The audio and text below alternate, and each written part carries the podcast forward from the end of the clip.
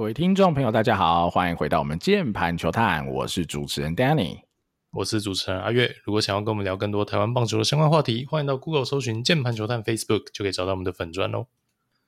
好，这集有趣了啦！哈，这集有点像是续集的概念哈，但是是什么的续集哈？它的前一集啊，它的前身是半年多前的啦哈，因为那时候去年嘛的下半年哈，MLB 推出了哈，就是二零二三年的新规则嘛哈，尤其是针对这个呃投球的计时器啊，然后以及牵制限制啊，甚至垒包增大等等的哈，我们这个相关内容，我们在去年下半年有做了一集嘛，那时候我们在聊好 MLB 的这些新规会带来一些什么样的影响冲击。好改变等等的哈，那时候我跟阿月啦哈都是非常支持这些规定的改变，我们认为是会让球赛不管是比赛的节奏也好，或是让比赛的可看性也好，会有更多的呃改变，甚至是提升的哈。我觉得没错，我们今天这集啊称之为续集，就是哈 MLB 已经打了呃一两个月了嘛，我们来验收一下，实际上哈这些二零二三的新规则开始走了以后，走了这一两个月，好到底。实际的发生情况到底有什么改变？是不是真的变好了，变得更好看、更有趣了呢？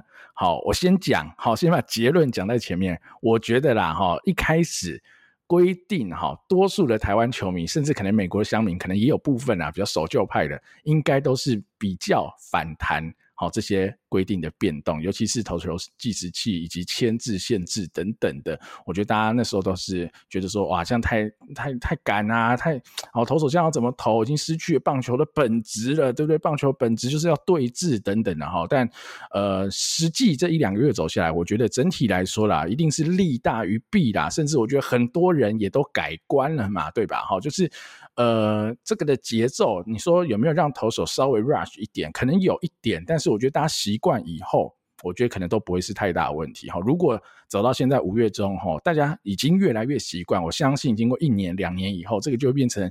呃，就是变成就是平常投球的一部分，就是很正常的一件事，已经不会特别去在乎或是在意到什么东西。所以我觉得整体目前看下来，利大于弊。然后呃，实行下来，我觉得整体的风向哈，不管是呃球员啊，我觉得多数的球员以及哈评论员哈，甚至于乡民球迷，我觉得大家都是比较喜欢这些变动，的确为棒球带来更多的改变嘛。哈，我觉得呃，这是我就套一句啦。哈，那时候我看到，我觉得这句我觉得讲的蛮好的。哈，是一个呃美国运动画刊的作家他讲的。好，先。我先 quote 他的原文了，他说：“We may be seeing a return to 80s baseball。”他说：“我们或许哈这样可以看到哈过往哈八零年代棒球的风貌了。”他说：“When a diversity of styles made the game more interesting and less predictable。”好，他就说这些的改变哈，不同的风格哈，可以让整个比赛更有趣，而且减少这些可预测性哈。因为我觉得近五到十年来啦，所谓的非球革命，其实哈我自己我的感感受就蛮深刻。可我自己觉得比赛。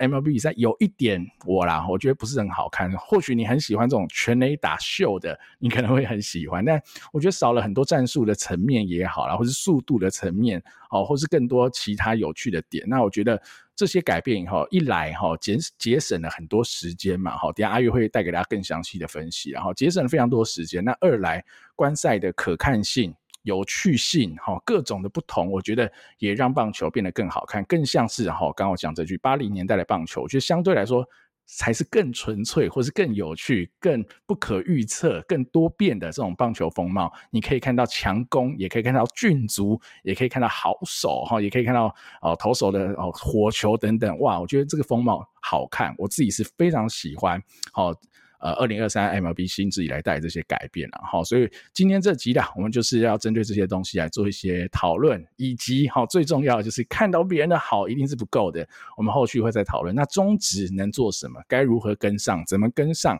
相关的一些配套措施啊？以及最最最后，我们再花一点时间来聊。好，近期 WBC 打完，大家都很喜欢这个 Statcast 嘛，因为对于哈球迷来说，这是一个非常好的观赛体验啊，我可以。呃，看到非常多比赛当中的数据资料，让我然后让球迷之间有非常多可以讨论的话题，所以我觉得跟 Statcast 相关的东西，我们也可以当做然后未来能帮中职进步的一块，所以我们最后也带一点 Statcast 的东西来跟大家分享一下我们的想法了哈。好，那首先就请阿月来带一下了哈，打了这一个半月以来 MLB 目前的现况。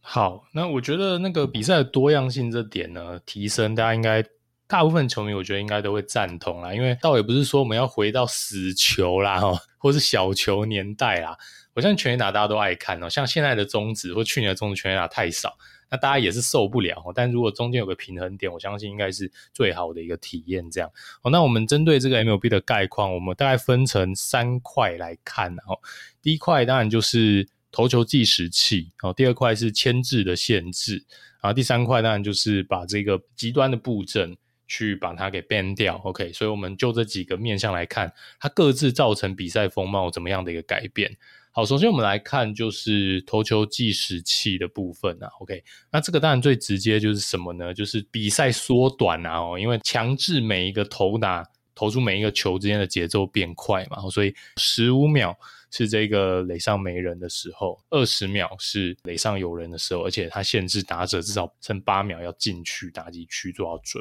备，然后好，那我们就直接来看哦。每九局平均比赛时间，在二零二三年呢是下降到了两小时三十七分啊。那这个是比起去年二零二二年是一个非常显著的一个进步，几乎是快半小时比赛时间缩减。因为二零二二年是三小时零三分哦。那这个其实跟二二年 MLB 在小联盟做的测试。其实基本上是一样的，因为那时候在二零二二年小联盟试办的时候，其实大致上就是从三小时四分缩短到两小时三十六分哦，所以就也是缩短了半小时。那在大联盟也是看到一样的一个趋势。这个比赛的时间是梦回四十年前，上次 MLB 出现这么短的比赛时间呢，是一九八四年哦，所以我们等于是把这四十年来棒球风貌的改变。进而导致的一个副作用，也就是比赛时间变长的这个缺点都消除了。我们回到四十年前的一个比赛时间，但是中间造成改变那些内容都还保持。哦，举例来说，一九八四年当年每场比赛，哦，这个平均每队用了多少投手？哦，是二点六五个。那现在的话是四点二哦，那这个当然很明显啊，就投手的分工越来越细致嘛，比起四十年前，四年前可能还是一个相对更追求先发投手要投长局数的年代哦，但是我们保留了这些现代棒球呃的一个自然的一个演化，但是我们把比赛时间压缩到四十年前，那这个就是投球计时器最造成最直接的一个影响。好，那第二个呢，就是牵制的限制啊。就只能退板或是牵制两次啊，那第三次呢，跑者如果没死的话，你就要自动送一个垒包。OK，那这个当然大家可以想象的一个改变，就是当然盗垒一定会变得更容易。好，那我们来看一下哦，盗垒 在这个目前打到现在为止的联盟平均，平均哦，每队四十一场比赛出现了二十九次的盗垒成功，所以场均是零点七一次。好，那这个跟二零二二年的数据相比差了多少呢？二零二二年是平均一百六十二场比赛每队嘛，那平均出现了八十三次盗垒成功，场均是零点五一，所以是一个三十九 percent 接近四成的盗垒成功，平均每场次数的一个成长。哦，那这个是回到哪一年的水准哦？这个就没有梦回四十年的啦，哦，梦回二十年前。哦，这个是回到一九九九年的水准。OK，好，那我们来看一下尝试次数。哦，那尝试次数呢，其实并没有成长了这么多。哦，是每场尝试零点八九次，也就是说，其实它是比去年多了大概三十一 percent 哦。所以以尝试次数来看的话，并没有回到这么久以前的水准，是回到大概二零一一年的水准。它只成长了三十一 percent 的尝试次数，但是呢，盗垒成功却是成长了接近四成。那我相信聪明的听众朋友应该都听得出来发生什么事情。没错，就是盗垒成功率当然也跟着提升了哦。那盗垒成功率以现在我们今天刚查到最近的数据是七十八 percent 的盗垒成功率，那比起二零二二年数据是成长了三 percent。好，听到这边大家会不会有个直觉，觉得啊，只成长三 percent 哦，怎么不是成长一个什么五 percent、八 percent 甚至是十 percent？但是我这边补充一个背景资料给大家，七十八 percent 的盗垒成功率。已经是 MLB 历史上盗垒有完整统计以来史上最高的单季盗垒成功率。哦，那当然这个盗垒成功率或许还会再有一些变动，但是是让大家有一个基本概念啊，就是说七十八 percent 已经超级超级高了。在过往的大盗垒时代，七十八 percent 那个是超级腿哥史上呃联盟最会盗的那些人才有办法跑出来的数据。但他现在是联盟的平均哦。好，所以其实但是你说呃整个联盟变成一堆人在盗垒吗？其实也没有，因为真的跟过往呢。可能像是 Ricky Henderson 那个年代，哦，那我相信大部分听众朋友可能都还没都都没有看过他打球啊，他就是一个动辄单季百盗的超级的这个盗垒王啦。其实也没有回到那个年代，我我自己觉得这个尝试的次数只比去年场均成长了三十一 percent 三成左右，我自己原本以为会更多，所以其实这个比赛的风貌呢，这几年下来的非球革命跟大家更重视长打跟全垒打的这个骨子里的棒球的。重视的面向的转换还是存在，这个已经不可逆了。我们不可能就单纯为了限制投手的牵制，就真的回到了一九八零年的棒球啦，真的没有那么严重。我觉得现在有点像是取得一个更好的平衡，就是我们把过往的这个速度的元素带回来，但其实整体大家还是在追求全垒打。我相信这个有在看大联盟的这个听众朋友，应该也都感觉得出来。好，那我也大概翻了一下呢，就是大联盟在盗垒。呃的这一个生态上面，大概有几个阶段的一个改变哦。就是说，一九七零年以前，哦，其实那时候大家也不大盗垒，跑得少，而且成功率也低哦。盗垒普遍不被大家呃球队的进攻战术视为是一个重要的武器哦。那一九七零年以前，他场均是跑零点五次到零点七次，那成功率很惨。哦，只有只有六成或者只有五十几 percent，那个是司空见惯。这个是一九七零年以前的一个盗垒的生态。那一九七零年到两千年呢，这个就是我觉得是一个大盗垒时代。他跑得多哦，成功率没有像现代这么高，但成功率至少已经提升到一个可以接受。这个年代呢，场均可以跑到一次或是一次以上的盗垒。好，平均每队而言，那成功率大概是七成或是六十几 percent，这是联盟的平均。那这个大盗垒时代，一大堆单季七十到一百盗的这种超级垒包大盗出现哦，像是 Ricky Henderson 啊，哦等等这些人哦，非常非常的著名，有很多呃纯腿哥，他靠着超级扯的这个盗垒数字，然后在大联盟占有一席之地哦，这是这个年代。好，那零零年以后就是我们熟知的现代棒球啦。那这一块呢，呃，零零年以后，它盗垒的生态是跑得越来越少，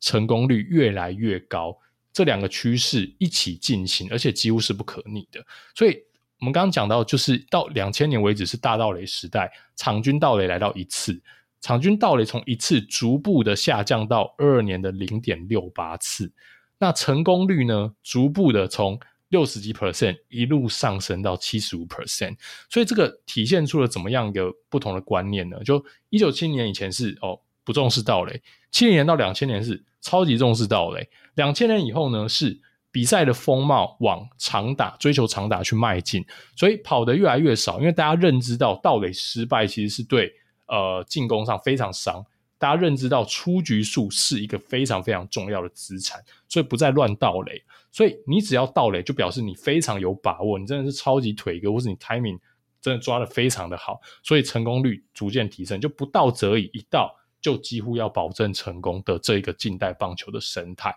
那二零二三年这样的一个规则改变，对我来讲是推到了一个我们可能从呃前所未有看到过的一个盗垒的生态，也就是跑得多，成功率也高。OK，所以。场均回到了零点八九次的尝试，虽然还是没有回到大盗雷年代的场均一次，但或许也会更加提升，也不一定。但至少已经回到呃接近，就是可能二三十年前的那个盗雷的场均尝试次数了。而且它的成功率在大盗雷年代几呃几乎都是七成以下，我们现在来到了七成八，接近八成的盗垒成功率，所以盗垒变成是一个。非常有效率的武器，而且大家也越来越勇于尝试哦。这个是在牵制的限制下导致的一个呃盗垒全联盟平均的生态。我觉得这个非常非常的有趣。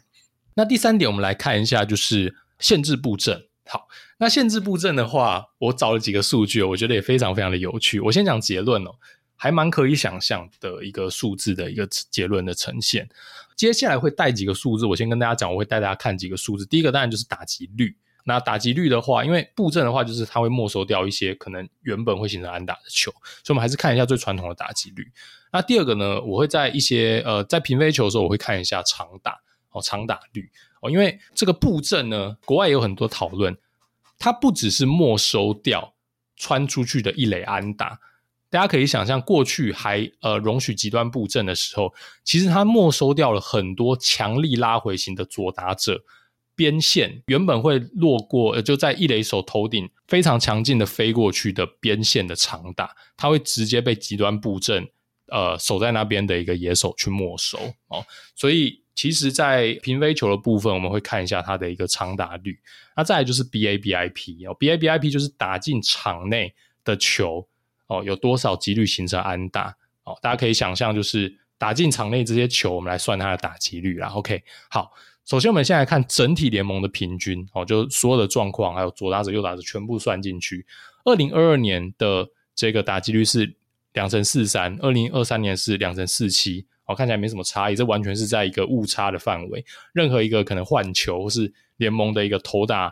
的平衡天平稍微的移动，大家都可以导致这个结果，所以这完全不代表什么。我们看一下 BABIP，因为如果说限制布阵。会让更多的球传出去的话，其实理论上我们应该要看到 BABIP 的提升。然后，那呃，二二年是零点二九，那二三年是零点二九六哦，所以是一个千分之六的成长。这样子看起来，整个联盟平均你可能看不到太明显的一个差异哦。但是如果我们 break down 到更细的一些情境来看，这个趋势就越来越明显。首先，我们把联盟的滚地球的平均拉出来看。好，联盟的滚地球平均，它的打击率从去年的零点二四一上升到了零点二四七，这边就稍微有点感觉了。但是我们知道说，布阵其实最头痛的是谁呢？是强力拉回型的左打，对吧？因为你要对右打布阵，但也是可以。但是如果你真的去守，呃，他们的强力拉打的话，你把一堆内野手都调到左边。哦，你传球很远呐、啊，你可能杀不到，你没办法，没办法真的守在左外野上面嘛。这个臂力要超级猛，大部分会面临到这种很扯哦，极端的布阵哦，或者说呃守在外野草皮上，把你一个呃百分之百的一垒安打给没收，通常是左打。所以我们把这个情境再独立特化出来，我们把联盟的左打拉打的滚地球平均抓出来看，哇，那就会看到一个很明显的一个落差喽。首先在打击率部分。今年的平均是零点一八三，一成八三，二零二二年是一成四七哦，所以这个是大涨了零点零三六。那你说 BABIP 是多少？，BABIP 在滚地球的话，它就等于打击率，滚地球不会变成全垒打，所以在算滚地球的时候，打击率就等于 BABIP 了。好，好，所以这个大涨，这个零点零三六，从一乘四七。涨到零点一八三，一乘八三，这个几乎是回到了五年前啦，或或是更久之前布阵开始大流行以前的水准。那我们可以看到说，像是一五年到一七年，大概也都是一乘八这个这样的一个水准。然后这几年布阵当红的时候呢，你看到说这个所谓的左打拉打滚地球的一个平均打击率就是一直往下掉。那今年是弹回到了过往流行布阵以前的水准啊。那另外一个我刚刚有提到的讨论，就是说，除了滚地球更容易传出去之外，哦，左打现在也拉成很强劲的平飞球，也不会很衰的被这种极端布阵给没收掉，所以他们会打出更多这一种这个右外野边线附近的安打。我们来看一下左打拉打的平飞球的平均。哦，首先打击率的部分，从六成六一去年上升到了六成八七。我说怎么这么高？因为平飞球本来就是大量形成安打的一种击球的结果啦。长打率哦，就明显的提升啊，从一点零二三提升到了今年二零二三年的一点零九。BABIP 呢，就是在平飞球左打拉拉平飞球的 BABIP 从零点六四七上涨到零点六七二。哦，所以这个是大家至少在我个人以前来看，我比较容易忽略的。我这我这这一次看了大家的一个意见，我觉得诶也挺有道理。大家会忽略掉布阵不止守掉了更多滚地球，也呃没收掉了很多本该形成长打的一个平飞球。所以从这两个数据看起来，联盟左打拉打平飞球的一个成绩也是显著提升哦。那当然这一点或许可能有一点球的影响，因为不确定。然后那我觉得这个未来可以再观察，因为现在的样本数。我们先呃先大概抓了现在的一个状况，但今年整年下来，我觉得我们可以再来看一下这一块。但现在看起来，那个至少滚地球限制布阵最直接导致的这一个呃滚地球更容易形成安打，应该是呃非常明显的一个趋势。然后以上大概就是这三个 MLB 的新规则导致联盟生态跟数据上的变化喽。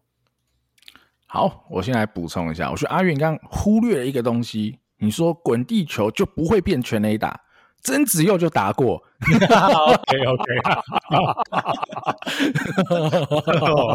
没错，我错了，我错了。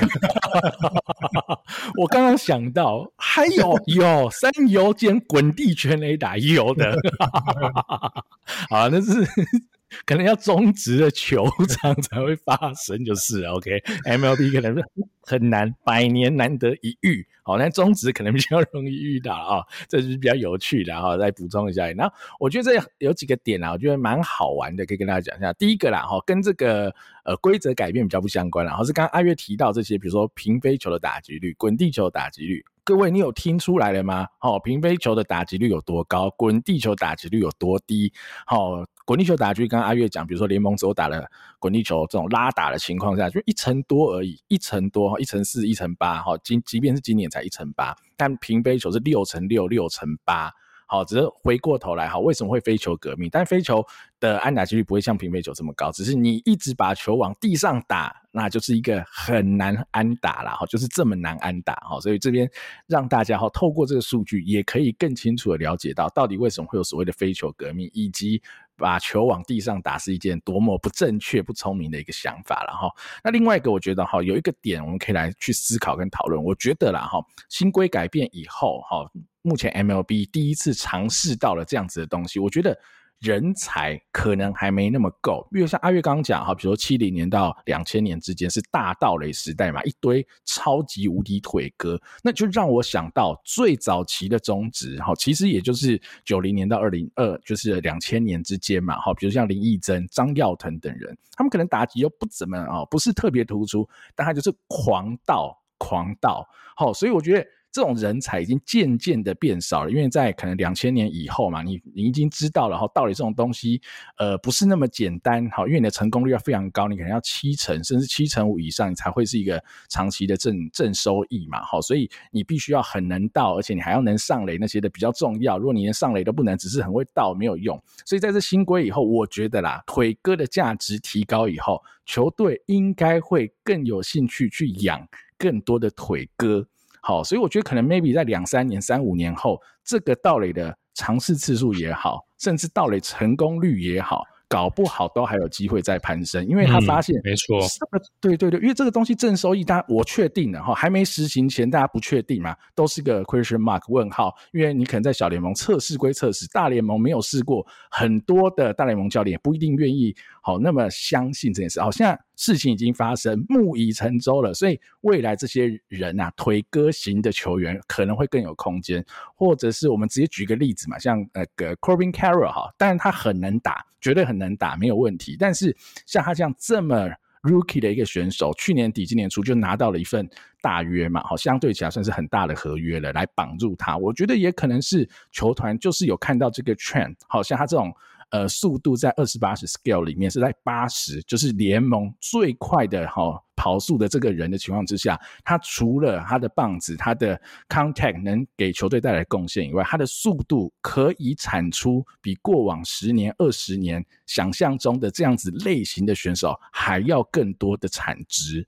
好，所以我觉得，当这件事情如果一再好一而再再而三的被验证以后，那这样子类型的选手，他的价值就会更高，可能就会导致有更多的选手愿意往这个路线发展也好，或者是球队也更愿意选这种选手，或者给他们更多的表现机会。好，乃至于以后可能好在 MLB 里面，你就会有一到两个又回来这种超级无敌腿哥，好，不管他是专门代跑，甚至是他光靠腿就可以先发的情况。搞不好又可以慢慢出现了，因为现在盗垒成功率真的太高了哦，这已经高到说，诶，这真的很有用哦，它带给球队的效益会非常大，好，所以我觉得这是蛮有趣的一件事啊。我觉得后市应该是看涨哈，后市是应该是看涨，因为除了阿月刚刚讲的牵制限制、投球计时器以外，别忘了哈，雷包也变大了嘛，所以其实多种呃因素之下，导致这个盗垒成功率会大幅提升，所以很有趣。我觉得这个东西哦，就阿月刚讲哈，今年下是跑得多，盗垒成功率也高，好，所以逻辑上它会到一个。好，交叉点就是某一个点以后，你就会发现这个盗垒的 尝试次数跟成成功率开始要有一点黄金交叉了。好，到那个点以后，可能才会比较稳定一点。哈，不然我觉得短期内，哈，就是这一两年到两三年，这个如果持续跑得多，到底成功率也高，那这个东西应该还会再继续有话题，继续扩张，继续有更多的变化在里面。然后，那这是补充一下我的一些想法。然后，好，那如果以上是 MLB 哈这个新规。带来的这些变化，我们来反思一下。我觉得球迷也很多讨论啦，中职我们到底要怎么做？我们来跟上。好，我先讲几个我想象中可行的一些好步骤或是方案啊，然后我觉得也是很开放讨论的，然后大家可以再来呃聊聊看这一块的东西啊。第一个啊，我觉得哈，就是呃大家应该都蛮有共识，就是 pitch com 的部分了哈，因为你没有 pitch com，这所谓的呃。呃，基础建设好，这应该算是某一种 infrastructure，就是你没有这种东西，你其实是没有办法去玩投球计时器啊，其他相关的东西，因为你如果投捕的暗号还在那比来比去哈，尤其是二垒有跑者，哇，你暗号还要复杂，因为你怕被偷偷暗号的情况之下，那比比比比比，你不可能这种十五秒、二十秒出手，不可能的哈，所以 pitch count 应该是你要走好这种投球计时器的一个先决条件，如果你没有这些基础建设，那你可能是没有办法去。学习人家美国这些内容嘛，那美国也是先走了 PitchCom 哈，那当然去年是有些人用，有些人不用，那今年你有投球计时，其实一定用了哈，不可能不用。那我觉得中职在目前的情况之下，已经可以去开始思考 PitchCom 的相关东西。你无论是要哈跟美国买，或是台湾自己研发，我觉得这东西研发应该是没什么难度啦哈。我觉得这个东西应该是相对是简单的，让投捕做一个呃暗号的沟通等等的，我觉得都可以，完全没有差。那这个东西就是。越快越好，我觉得对我而言，如果你的速度够快，如果你是从美国进口买，好买这个量，那你下半季可能二军。就可以适用，我觉得今年的下半季就可以在二军适用，我觉得完全没有差，你不用担心说，可是二军的成绩怎样？不好意思，没有人在管二军的成绩啦，二军的成绩真的一点都不重要，它是让你呃培养球员用的，让球员去比赛，让他们成长进步或是维持状况、养伤等等的地方。但二军的成绩不是关键，然后美国 MLB 这些新规也全部都在小联盟测试过，好，小联盟就是他们测试的地方，那二军就会就会是中华职棒测试的地方。那我觉得这个东西其实已经可以在二军试行，甚至如果更 aggressive 一点，你的 pitch count 跟投球计时器，乃至于牵制的规则，你要同时在今年下半季出现在二军，我觉得也没有到完全不行。好，但我觉得以哈台湾人做事的步调，以及中职做事的步调，这蛮难的。但我觉得 Pitchcom 这种呃基础建设是越早有越好，因为你需要投捕去熟悉这个。这个东西嘛，哈，它可以，你要怎么去跟它做配合，做去使用等等，我觉得这的确去先去做好，然后来使用是 OK 的。那明年呢，哈，就比较正常的话，我觉得明年就该在二军全面引进好投球计时器跟牵制相关的规则。那至于垒包要不要加大，我个人觉得可做可不做。好，我觉得。没有什么差，就你做，我觉得当然也好啊，就是你的道理一定会变多。那你没有做，好像没有影响到我们想解决的问题嘛？因为我们现在就觉得中职的时间拖得太长了哈，我们好像比赛的时间过长的问题是远比 MLB 更严重嘛。所以我觉得投球计时器跟牵制规则是马上就应该要做，所以明年二军就可以引进了。那我觉得可以不用太激进，你垒上无人二十秒，垒上有人二十五秒，先开始，OK。好，我个人完全 OK。你要有十八秒、二十三秒也 OK。好，我觉得不用马上跟 MLB 一模一样的严格，我是完全可以接受。但我比较不能接受的是不引进或是哦不去做这个尝试，因为呃中职或者是整个台湾棒坛应该要去 aware 到一件事，就是如果你不做可以哦，只是你四年后的 WBC 可能就有这些规定哦，可能就有这些规定哦，完全不是开玩笑，因为。如果这东西成为 MLB 的主流，那 MLB 办的比赛，它就有可能这样搞啊，好，有可能哦，而且再加上哦，MLB 今年哈，美国队在 WBC 又输了，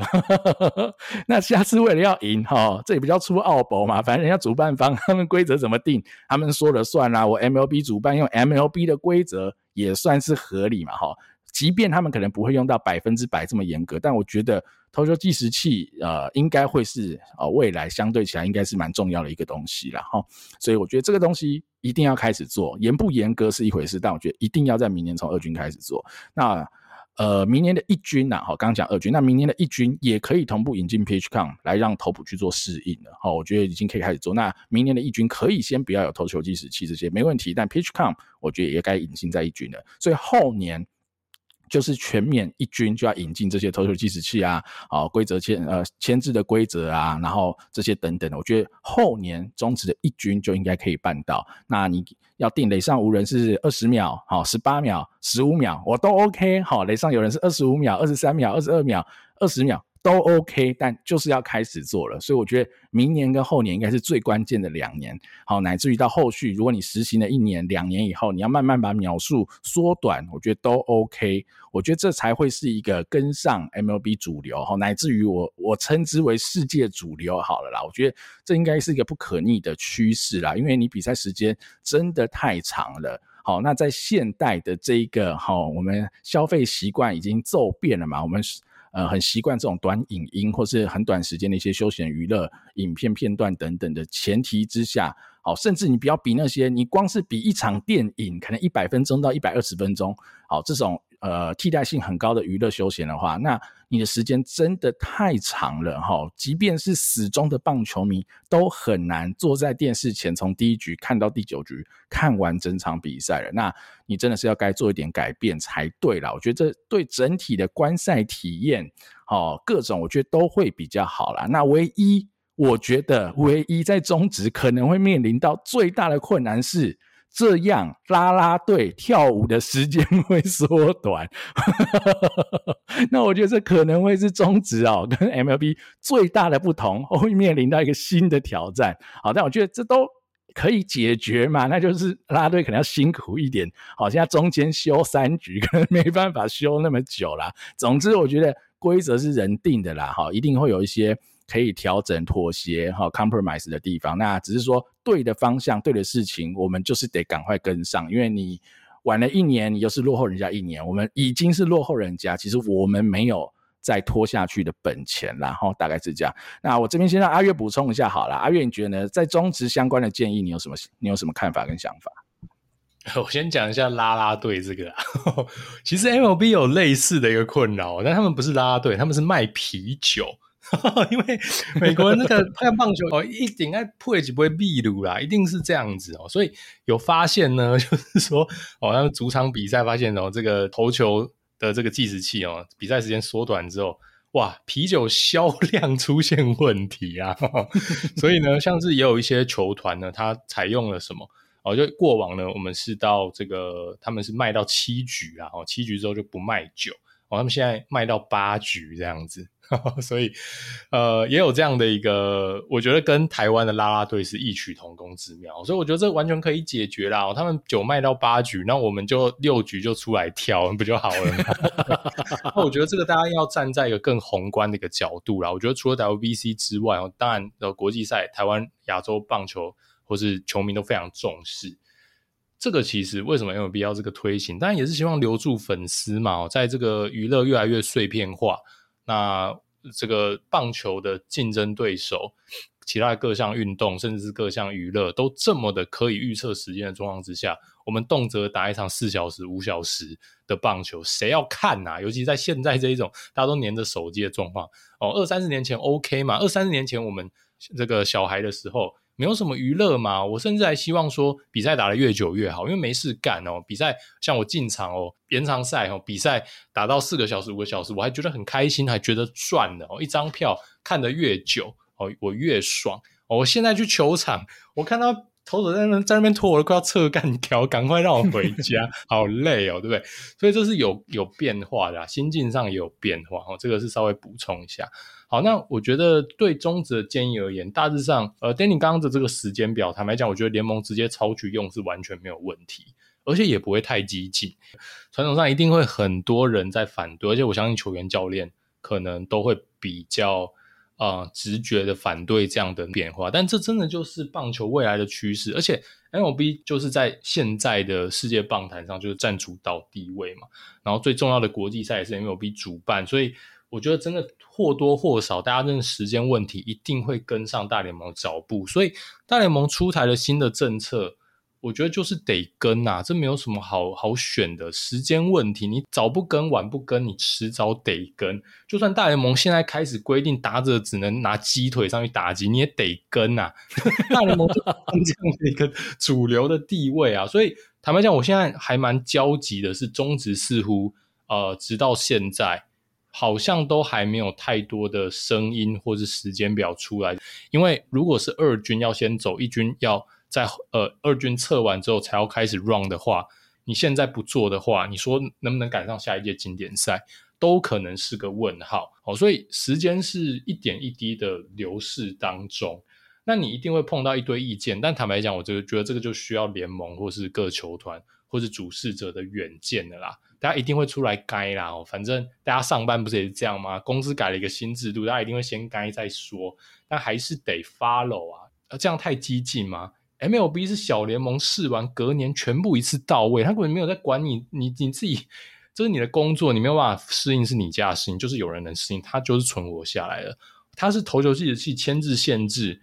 呃，还有像是布阵这等等，他几乎是完全改变了棒球风貌，至少是过往这三到五年棒球风貌的这种激进措施，他一次实行，诶大家也是该的不得了啊！但春训大家适应适应，好，现在就还是打了，比赛还是打得很精彩，不是吗？所以我觉得这真的得快啦，哦，真的得快，我们真的已经落后了。那呃，你说啊，我们要等日韩，如果日韩是落后美国的，然后我们又落后日韩，那你不是落后美国要更久了吗？我觉得这不 make sense 啦。那后面呢？其实你可以期待还会有什么像电子好球带，我觉得迟早电子好球带一定会引进啊。等等的一大票的冲击，大联盟其实它的这个改革的步调也都很明确，它一定会在可能独立联盟或是某些限制的小联盟，它会先开始实施，然后它会在小联盟的一些层级去做更广泛的实施，然后它就会在大联盟去去正式的采用这样的一个新的策略。所以你当一看到小联盟有在实验一些新的东西，我们就可以在二军先做尝试。就算你不在二军做一个全面性的尝试，我们是不是可以在一些示范比赛先来试试看？这些都是可以尝试，而且并没有任何的成本的。所以不要让一军落后世界这么久了。吼，那呃，你说改变棒球的风貌，棒球风貌被改变太多次了。我们连现在大家已经司空见惯的什么东西呢？重播辅助判决，当初推的时候也是一堆保守派在呼天抢地，觉得这是棒球的本质被改变。现在呢，哇，大家去看学生棒球，呃，有的场地没有办法辅助判决，还该的跟什么一样，觉得很不适应。所以这真的是习惯问题啦，所以真的希望我们可以赶赶快跟上世界的脚步了啦，吼。对，我觉得我可以补充一个哦，什么叫做棒球的本质？哈，大家各位知道吗？棒球以前根本不是打九局的比赛，哈，是打一个比分的，哈，我们打到几分就比赛结束了，哈，就是是打一个像打标、射飞镖一样，是打分数的，哈，不是打局数，然后比分数高低的，哈，所以棒球的本质一直都在改变，哈，我觉得所有的运动，所有的。休闲娱乐的本质其实一直都会在微调哈，不管是大变动、小变动，它都会在改变。我觉得什么才叫本质？能够适应当代的潮流，能够继续生存，能够让这个产业好蓬勃发展，才叫做本质嘛。好，你得符合每个不同好当代人或者当代的社会文化需求来做应应跟调整，你才有办法延续。这个产业，这个运动，哈，这个棒球延续下去，让它发展得更好。我觉得这才是本质啊，能够被最多人接受而喜欢的，我觉得才是本质啊。对我而言是这样了哈。那最后啦，我们再来补充一下，刚刚也提到跟 WBC 相关的一些东西嘛，所以 Statcast 啊，哈，因为如果我们要进步哈，那这个刚刚提到一些投球计时器相关的只是一块，那 WBC 我们看到的 Statcast，我觉得。哇，我体感超级无敌好，哈，这感觉我跟你讲很不一样。为什么不一样？因为你以前哈，你看 MLB 有这些东西，OK，那是人家。可是你看 WBC，哦，姜昆宇打这样啊，王柏荣打那样，很有感呐、啊，超级无敌有感。好，我们再也不是去看一些从 Aaron Judge 打怎样，大谷翔平打怎样，So what，对不对？哦，OK，那些都是火星人跟我无关。No，我们现在都可以看到。哇，中职球员在 WBC 活生生的数据，哇，那观赛体验我觉得好到爆，我我自己觉得好到爆，让我突然觉得原来哦，现在收看棒球哦，突然多了一项这么有趣的东西，好，可以比较，可以讨论，可以分析，哇，我觉得对于。呃，偏硬核时钟的球迷们应该是非常非常喜欢的哈，所以我觉得 Statcast 也是一个很值得我们来讨论中职是不是应该好快速即刻哈引进的一个东西啊。好，我先简单介绍一下 Statcast 这个东西的严格好了历史好了，它其实一五年，所以其实也没有太久哈，一五年才开始在 MLB 的三十座主场开始启用的一个系统。它其实分成呃呃软体归软体嘛，就 Statcast 这个软体，那硬体的话是分两块啦，一块的话就是呃杜普特的雷达拿着来。追求哈是或是追球员的跑动速度等等，他是去打这些速度跟球的移动啊，那转速啊，哈位移啊等等的，哈是靠这颗雷达。那另外一块呢，它就是用高速摄影机来建构出三 D 的影像，哦，然后让我们来看到更多的不同的一些呃影像数据的分析等等。所以 Statcast 其实哈是这两大块的硬体，然后堆叠哈结构而出我们现在看到的，比如球迷常看到这些数据相关的内容啦，哈，所以我觉得。呃，简单的跟大家先讲一下。那我觉得这边我也找到哈，有一个叫做 Alan Nathan 的教授哈，我觉得他的比喻我觉得蛮到位的哈。他在讲 Stacks 这个东西，他说过去啊哈，我们用杜普特雷达在追踪球的轨迹跟动态，然后影像是在追踪球场上的每个动作细节，好，他是把两种科技结合在一起，他就会相当的哈有办法。很够力的，在场上追踪这些呃捕捉平常难以捕捉到的球跟人的一些动态。那它这个 Statcast 的运作，其实就是把这两个东西合而为一，好，让我们可以有更多、更复杂、更先进、更有趣的东西可以看到了哈。那我觉得以中职来说啦，好，我直接跳到以中职的角度来说，人家已经做了哈，从一五年到现在七年八年了哈，这东西更没有什么好去。觉得好与不好了，我觉得这东西是联盟应该更有远瞻一点哈，因为我觉得它会带来两个很大的不一样，一个就是我刚刚提到的球迷观赛体验，我觉得会大幅的提升，我觉得会大幅的提升，所以联盟如果你想要在哈呃。就是创造更多的商机，这个东西我觉得绝对有卖钱的这个本钱呐，哈，只是看到说要怎么设计等等，你 cpbotb 都可以卖钱，我觉得这些相关数据逻辑上也是可以卖钱的啦，哈。那第二个就是球团方也可以获得更多的数据，那增加整个联盟进步的可能跟动力，乃至于到整个台湾棒球进步的一个动力。我觉得如果大家都在喊说啊，台湾棒球要进步啊，要怎样怎样，我觉得像这些。运科相关的东西都是很基本、很基本，可以马上做到的东西。那呃，你可能比较担心的我啦，我可能比较担心的反而是哈，有了这些东西以后，没有人才去解读、去判断，以及哈，他就算这个数据出来，他解读了，但他可能难以清楚又简单的告知选手如何去调整，让他变得更好。我觉得这种人才才会是我比较担心、比较难去找寻的。地方了哈，就比如说我之前有看到，呃，像张立凡教练嘛，哈，他之前在魏全龙当投手教练，他也是做了很多跟运科相关的东西，他目前还是从事在这一个领域里面，他就有提到类似的内容啦，就是数据出来哈，就是这样子，冷就是冷冰冰的嘛，但是你要怎么去解读它，以及你怎么样告诉选手你该怎么做，我觉得这才是最关键的内容啊，所以我觉得 Statcast 这个东西，无论是对球迷也好。对球员也好，我觉得都是很需要的。你要棒球进步，台湾棒球变得更好，或是让球迷的观赛体验更好，增加更多的球迷，增加更多的收入。我觉得联盟可能可以更主动积极的哈做东来去主导这件事，跟未来这六支球队嘛，好加上台钢一起来谈谈看，在主场做这些相关设就器材设置的可能性跟方向啦。我觉得是得做啦。哈，我我自己觉得这个应该是得做。那你说？中职但有一个啦，比较有趣的点是，大家的主场相对不是很固定。好，我觉得对，没错啦。但我觉得至少可以在最关键的主场啊，哈，比如说味全，如果现在现阶段在天母，啊，乐天在桃园，然后中信在呃在洲际相对比较稳定。那统一看未来是亚太，好，那台钢可能会是在好澄清湖等等的。那能不能更固定的在这些场次比赛？那富邦几乎都是在。呃新装，那问题也比较不大。就是如果啦，有一些比较浮动主场部分，看能不能更固定，或者是。那也就只能取他在固定主场的数据，那是微微可惜。但我觉得至少啦，先做出这一步，我觉得影响跟差距会很大嘛。而且我之前还看到日职的一个相关数据啊，日职目前有十一支球队都有用 TrackMan，而且他们这十一支球队有互相分享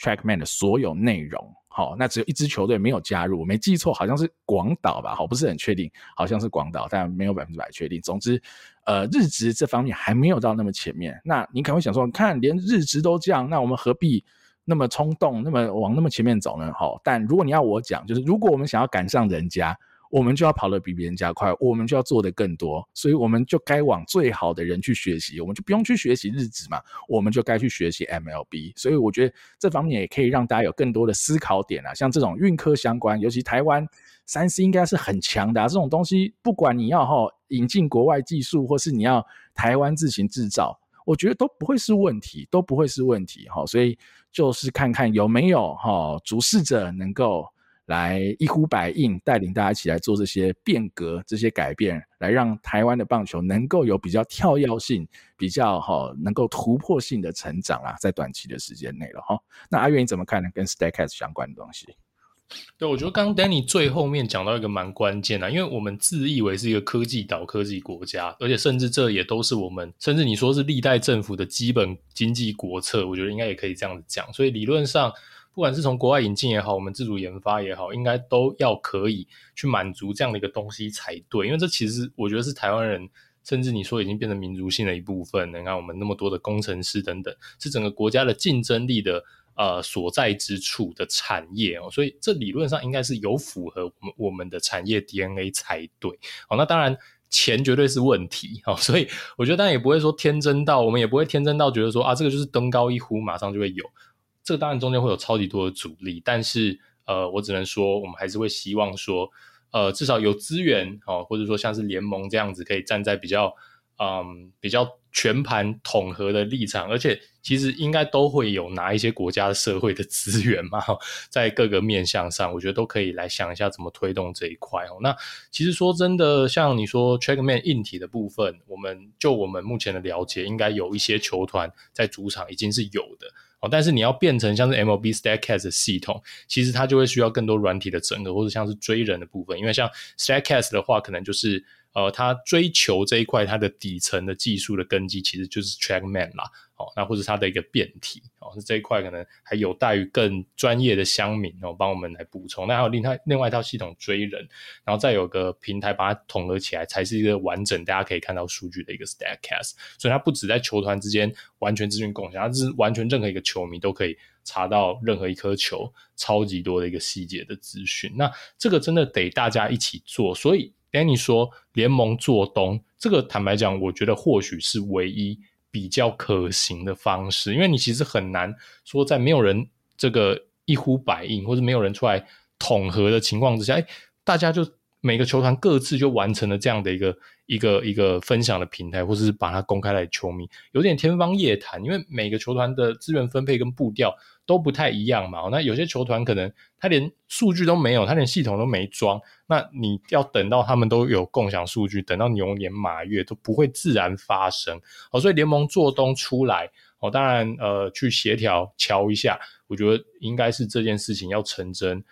比较可行的一个方式啦。哦，那这边的话，其实我觉得也分享给各位听众朋友，像是味全啦，我觉得真的很肯定味全他在数据这一块，运动科学这这一块。我觉得毫无疑问是目前台湾球团跑得最前面的。我们在呃过往几集节目也都有一再的跟大家分享了。那呃其实季初就有一些新闻是味全请了有 MLB 经验的这个数据分析师呃来协助他们组建数据的团队，跟去完成一些这个运动科学还有数据分析上面的一个工作。然后请到这一位这个分析师哦，这位他叫做 Daniel Cohen。哦，那他也受访，有蛮多篇新闻，大家我蛮推荐大家可以去爬一下。不过我这边可以帮大家简单摘要一下，就是说，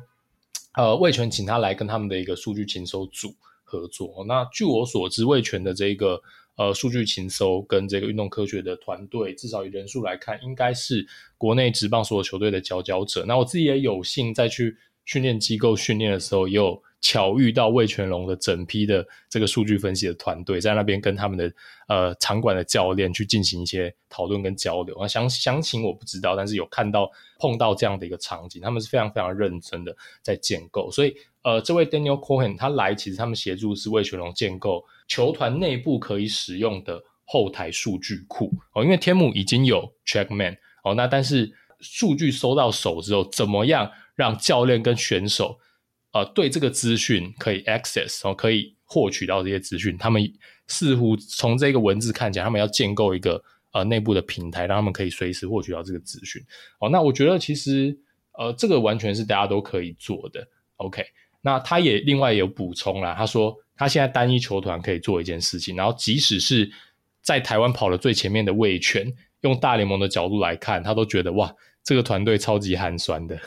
然后他说。有别于中职各队兄弟爬山各自努力，大联盟像 StatCast 就是所有球队共享。那我觉得他这一句话还讲的有点有点美化了。台湾何止是兄弟爬山各自努力，有人还没有在爬，对吧？所以